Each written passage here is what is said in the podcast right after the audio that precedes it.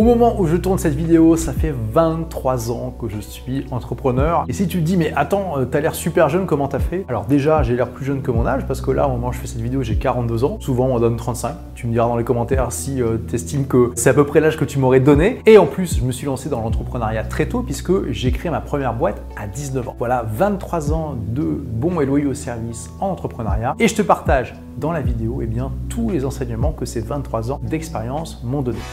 Première leçon, l'importance d'être à l'affût de nouvelles idées de business. Ça paraît évident et ça l'est, c'est difficile d'être entrepreneur si tu n'as pas d'idée de business. Moi j'ai créé deux grands business dans ma vie. Celui que j'ai créé à 19 ans, c'était une boîte de services informatiques qui ensuite est devenue une boîte de développement logiciel. Et la deuxième entreprise, c'est celle que j'ai aujourd'hui. C'est une entreprise qui accompagne les gens à créer et développer leur business en ligne. Cette idée de business informatique, je l'ai eue tout simplement en constatant autour de moi que les gens avaient des problèmes qui leur paraissaient insurmontables dans ce domaine et que moi je résolvais comme ça. Et avec un ami, on s'est dit, mais est-ce qu'on pourrait pas gagner de l'argent avec ça? Et c'est comme ça qu'est née l'idée de la première entreprise. La deuxième idée de business est venue en lisant deux sources différentes. La première, c'était le blog de Steve Pavlina, un blog de développement personnel qui avait écrit un article à l'époque sur comment gagner de l'argent en ligne avec un blog. Et la deuxième, c'était le livre La semaine de 4 heures de Tim Ferriss qui enseignait comment avoir un business web au service de sa vie. Les deux combinés m'ont donné l'idée de créer des blogs. J'ai commencé par créer un blog sur la technologie qui s'appelle TechnoSmart et qui n'a pas du tout fonctionné. Et ensuite, j'ai créé un blog Habitude Zen qui était la traduction, qui est toujours la traduction d'un blog américain qui s'appelle Zen Habit, qui a bien fonctionné, mais j'en étais pas content parce que c'était pas ma voix. Et le troisième blog a été le bon, à la fois le blog qui a atteint un bon succès, qui était ma voix,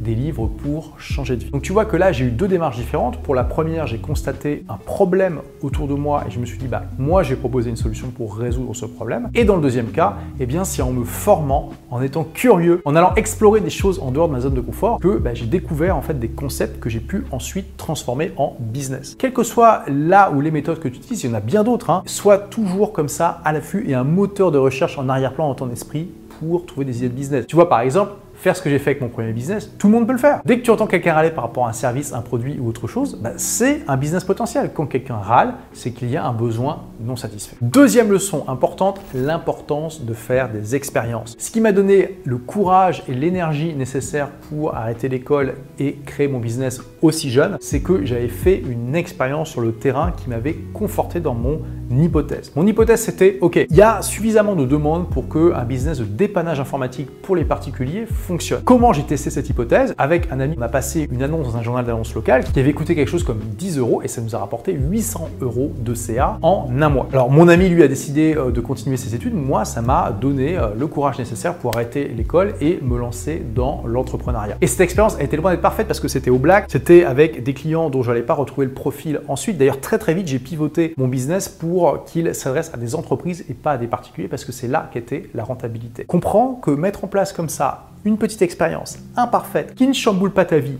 mais qui te permet d'être sur le terrain et de voir concrètement si ton idée elle intéresse les gens suffisamment pour qu'ils te donnent de l'argent, c'est important, c'est beaucoup mieux que de partir dans un grand projet en disant ok c'est bon, je brûle mes navires derrière moi, je fais en sorte que d'avoir que deux choix, mourir ou réussir, que euh, t'as pas besoin de chambouler toute ta vie, d'arrêter euh, tes études ou ton job pour te lancer dans l'entrepreneuriat, tu peux au contraire démarrer tranquillement à côté de ce que tu fais actuellement. Quand j'ai démarré ma deuxième entreprise, c'était la même histoire. J'ai commencé par créer des blogs à côté de ma première entreprise et quand ça a commencé à fonctionner, là j'ai commencer à vendre cette première entreprise sous forme de portefeuille client pour pouvoir me consacrer à la deuxième. Donc n'oublie pas, fais des expériences. Troisième leçon, l'importance du réseau, des mentors et de s'entourer. Malgré toute la passion que j'avais, j'en avais beaucoup et je t'en reparler, malgré toute la volonté que j'avais, jamais je n'aurais pu créer ma boîte aussi jeune si je ne m'étais pas entouré. Tu vois, à 18 ans, tu connais rien. Je veux dire, j'étais lycéen, j'ai dû passer du statut de lycéen chez l'entreprise, c'était pas facile. Qu'est-ce qui m'a aidé dans cette démarche? C'est justement de me faire accompagner. Comment j'ai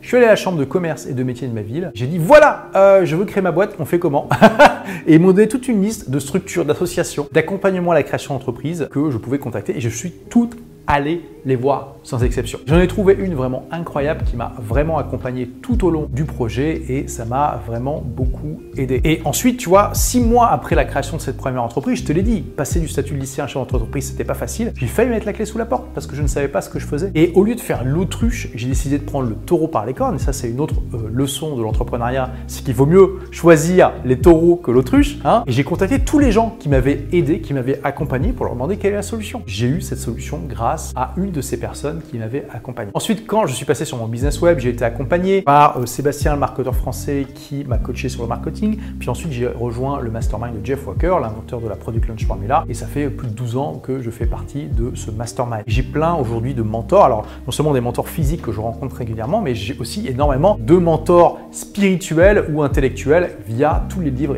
que je lis et toutes les formations que je suis. Quatrième enseignement, l'importance de la passion et de la persévérance. J'étais passionné par le fait de devenir libre, par le fait de devenir entrepreneur, par le fait de m'échapper des sentiers battus pour pouvoir me créer ma propre voie. Et ça m'a donné justement une motivation à 2000%. Et c'est important d'aller chercher en toi ce qui te donne ce que j'appelle le feu sacré. À 18 ans, j'étais un cancre. Je m'étais fait convoquer par le directeur de mon lycée qui m'avait dit qu'il y a des profs qui voulaient plus faire cours quand j'étais dans, la salle parce que je dormais littéralement sur ma table et ça les démotivait. T'imagines à quel point j'étais tellement démotivé que j'aspirais la motivation des autres. Quelques mois plus tard, j'avais le feu sacré et j'étais absolument inarrêtable. Pourquoi? Parce que j'avais trouvé justement un projet qui me remplissait de l'intérieur. Donc essaie de trouver comme ça un projet dans l'entrepreneuriat qui te remplit de l'intérieur et tu verras que les montagnes vont se transformer en collines et que les collines vont devenir des plaines sur lesquelles tu vas gambader joyeusement alors que beaucoup de gens vont se faire arrêter par exactement les mêmes obstacles. Et comprends aussi que Rome ne s'est pas faite en un jour. Tu vois, créer sa boîte, c'est bien, en faire une boîte rentable, c'est autre chose. J'ai passé un an sur le projet avant de créer ma première boîte. Ensuite, au bout de six mois, elle a failli se planter. La première année a été catastrophique. Et c'est à partir de la deuxième année que j'ai commencé à vraiment, véritablement gagner ma vie. Et pareil, la deuxième entreprise, ça s'est pas fait du jour au lendemain. Mon premier blog, je l'ai créé fin 2007 et mon premier blog à succès, je l'ai créé fin 2008 et j'ai commencé à gagner de l'argent de manière significative à partir de fin 2009. Donc deux ans après avoir démarré sur le web. Ça a pris du temps et je ne me suis pas laissé abattre. Et je peux te faire une prédiction. J'ai démarré avant que la plupart d'entre vous commencent et je serai encore là après que la plupart d'entre vous aient abandonné. C'est le type de persévérance dont je parle. Tu dois avoir ce genre de persévérance. Ensuite, autre leçon importante, c'est l'importance de l'équilibre entre l'innovation et ne pas courir comme un poulet sans tête, toujours à la recherche de la dernière technique miraculeuse. C'est un équilibre qui n'est pas forcément facile à trouver, en particulier quand tu as une boîte sur le web, parce qu'il y a toujours une dernière technique miraculeuse qui sort, et des nouveaux outils, des nouveaux médias sociaux, etc. etc. Ayant démarré parmi, on va dire, les dinosaures du web, hein, comme je te l'ai dit, euh, fin 2007, j'ai vu énormément de gens qui ont cartonné, qui ensuite ont complètement disparu des radars, y compris des amis chers que j'avais prévenu que s'ils ne se bougeaient pas sur certains aspects de leur business, ça risquait de, mal se passer et en général, c'est ce qui s'est produit. J'ai aussi vu des gens arriver de nulle part et euh, cartonner et garder ce succès sur le long terme. J'ai aussi vu des gens surfer sur des modes, avoir un succès incroyable et ensuite être complètement détruits quand la mode avait disparu. Alors comment faire pour trouver l'équilibre? Eh bien, moi j'utilise tout simplement une méthode à laquelle j'ai donné le nom d'être un conservateur innovant ou un innovateur conservateur, c'est comme tu veux. Ça veut dire que en général, je ne suis pas le premier sur des nouveaux médias sociaux, sur des nouveaux outils et ce genre de choses. J'attends que la première vague passe et ensuite Seulement, si je vois que effectivement ça commence à prendre et qu'il y a de plus en plus de gens qui utilisent ça, que c'est là pour durer, là je m'intéresse au sujet, je regarde comment ça peut m'aider dans mon business. Donc j'étais pas parmi les premiers sur Facebook, sur Instagram, sur YouTube, mais j'ai fait partie quand même en général de la deuxième vague. Toi j'ai créé ma chaîne YouTube en 2009, donc je peux pas dire que je faisais partie des tout premiers, clairement pas, mais je faisais probablement partie de la deuxième ou de la troisième vague des créateurs sur YouTube. Pareil sur Instagram, euh, pareil sur TikTok, etc., etc. Et tu vois, ça te fait gagner énormément de temps parce qu'il y a énormément de médias sociaux et de nouveaux outils qui sortent et qui en fait n'ont aucun avenir. Un exemple assez récent, c'est Clubhouse, qui était euh, la fureur, euh, une nouveau média social incroyable pendant le Covid, et puis au final, après, euh, complètement effondré. Il y a des gens qui ont passé des heures, des jours, des mois à tenter de se faire une place sur ce réseau, puis après, ce réseau s'est complètement effondré. Ensuite, l'importance de déléguer. Et déléguer, ça implique deux choses, savoir recruter et savoir manager. Et je peux te dire, moi, la première fois que j'ai dû être confronté à ces deux choses-là, j'ai vraiment fait à peu près toutes les erreurs possibles et imaginables. J'ai fait des mauvais recrutement. Alors tout premier employé que j'ai eu par chance c'était un excellent employé, ça voilà, j'étais très content par rapport à ça, mais en fait j'ai pas su le manager, il est parti au bout de, quelques mois. Le deuxième que j'ai pris, là j'ai fait une énorme erreur de recrutement et cette personne a fait vraiment beaucoup de bêtises. Au final c'est quelque chose que j'ai dû apprendre sur le tas et qui a été difficile, mais c'est vraiment une compétence indispensable quand tu fais de l'entrepreneuriat. Après, la plupart des entreprises, il faut le savoir, n'ont pas de salariés, mais en général, ce sont des petites entreprises qui, euh, voilà, vont pas être dans une croissance très intéressante. Si tu veux avoir un business qui est sympa et qui est en pleine croissance et aussi euh, qui te donne une certaine liberté qui est au service de ta vie plutôt que ta vie soit au service de ce business, au bout d'un moment, il va falloir déléguer et donc c'est une compétence que tu dois apprendre et développer. Autre point important, l'équilibre entre ta vie personnelle et professionnelle. Créer ma première boîte à 10 de vente, ça a été une aventure extraordinaire. Je te le dis, j'avais le feu sacré. Ça me dérangeait absolument pas de travailler 70 heures par semaine, toutes les semaines dans cette boîte et de prendre peut-être, si j'avais de la chance, une semaine de vacances par an. Ça, je veux dire, c'est normal quand tu démarres, c'est ton bébé, t'es tout feu tout flamme, la vie est belle. Oui, ça c'est bien les 2, 3, allez 4 premières années. Au bout de 5 ans, je peux te le dire, j'en pouvais plus. C'est là que je me suis rendu compte avec effroi que cette boîte que j'avais créée pour devenir libre était en fait devenue une prison et que je voyais pas comment m'en échapper. Avec le temps, douloureusement, en vraiment allant chercher des formations, des livres, des mentors pour essayer de comprendre pourquoi j'étais devenu esclave de mon business, j'ai appris à avoir un business au service de ma vie plutôt que l'inverse. Et ça, c'est extrêmement important de te dire peut-être plus vite que moi, parce que j'ai mis quand même un certain nombre d'années avant de euh,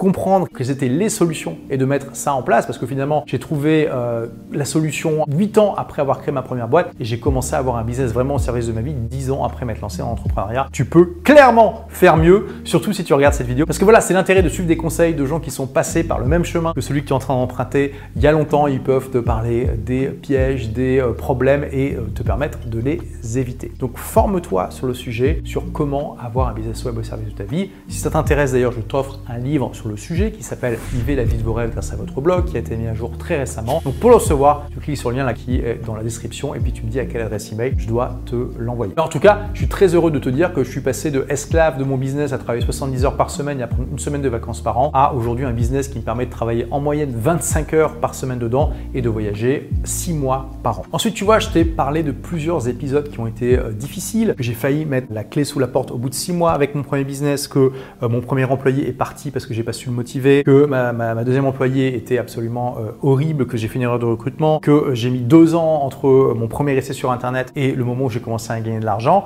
Et tu vois, c'est aussi très important. Dans ton parcours entrepreneurial, tu vas avoir des grosses gamelles, des gros échecs, des grosses chutes, et parfois ça fait très mal à l'ego, parfois même aux finances, parfois même à ton état d'esprit. Il y a eu des, nuits où je ne dormais pas. Hein. C'est là où j'ai mes premières insomnies, c'est quand je passais de mon ancien business à mon nouveau et que je me demandais si j'allais réussir, euh, si c'était pas juste une bulle qui allait euh, exploser, etc., etc. Ce genre de choses, ça va arriver et tu dois garder la persévérance et te dire que ça fait partie de ton parcours entrepreneurial et que bah, c'est ça aussi qui forge, tu vois. Les accros sur la route, c'est euh, les cicatrices sur ta peau qui font aussi de toi ce que tu es et qui vont bâtir ta résilience au fur et à mesure. Une autre leçon primordiale, c'est que tant que tu n'as pas de clients, ton business est juste une hypothèse dans laquelle tu as mis du temps, de l'argent et de l'énergie. D'accord? Donc comprends ça. Et la deuxième leçon qui est liée à celle-ci, tant que tu n'as pas atteint le seuil de rentabilité, tu as un hobby et pas un business. Qu'est-ce que c'est que le seuil de rentabilité?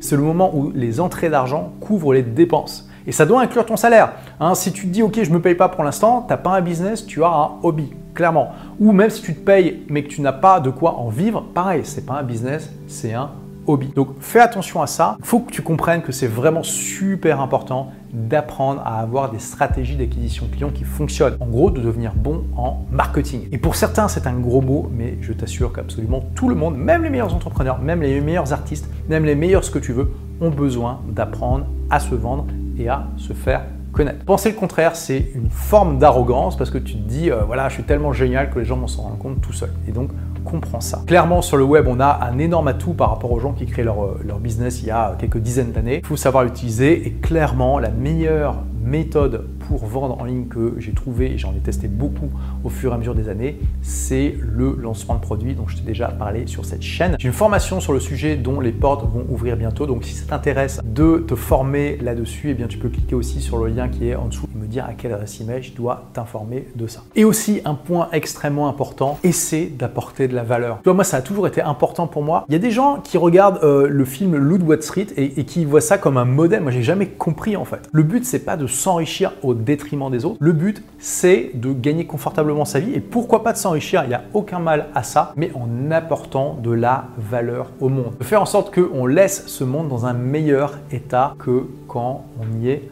entré. Et ça, je pense que c'est fondamental pour que tu gardes la pêche, gardes la motivation, que tu sois heureux, que tu sois fier de ce que tu as accompli et que c'est plus important que juste la réussite Voilà, je pourrais te parler de ça encore pendant des heures. Il y a encore de nombreuses, nombreuses leçons que j'ai apprises tout au long de ces 23 années d'expérience. Merci d'avoir écouté ce podcast. Si vous l'avez aimé, est-ce que je peux vous demander une petite faveur? Laissez un commentaire sur iTunes pour dire ce que vous appréciez dans le podcast tout simplement. Ça aidera d'autres rebelles intelligents comme vous à trouver le podcast et puis à être inspirés tous les jours ou presque par lui. Merci et à très vite pour de nouvelles aventures.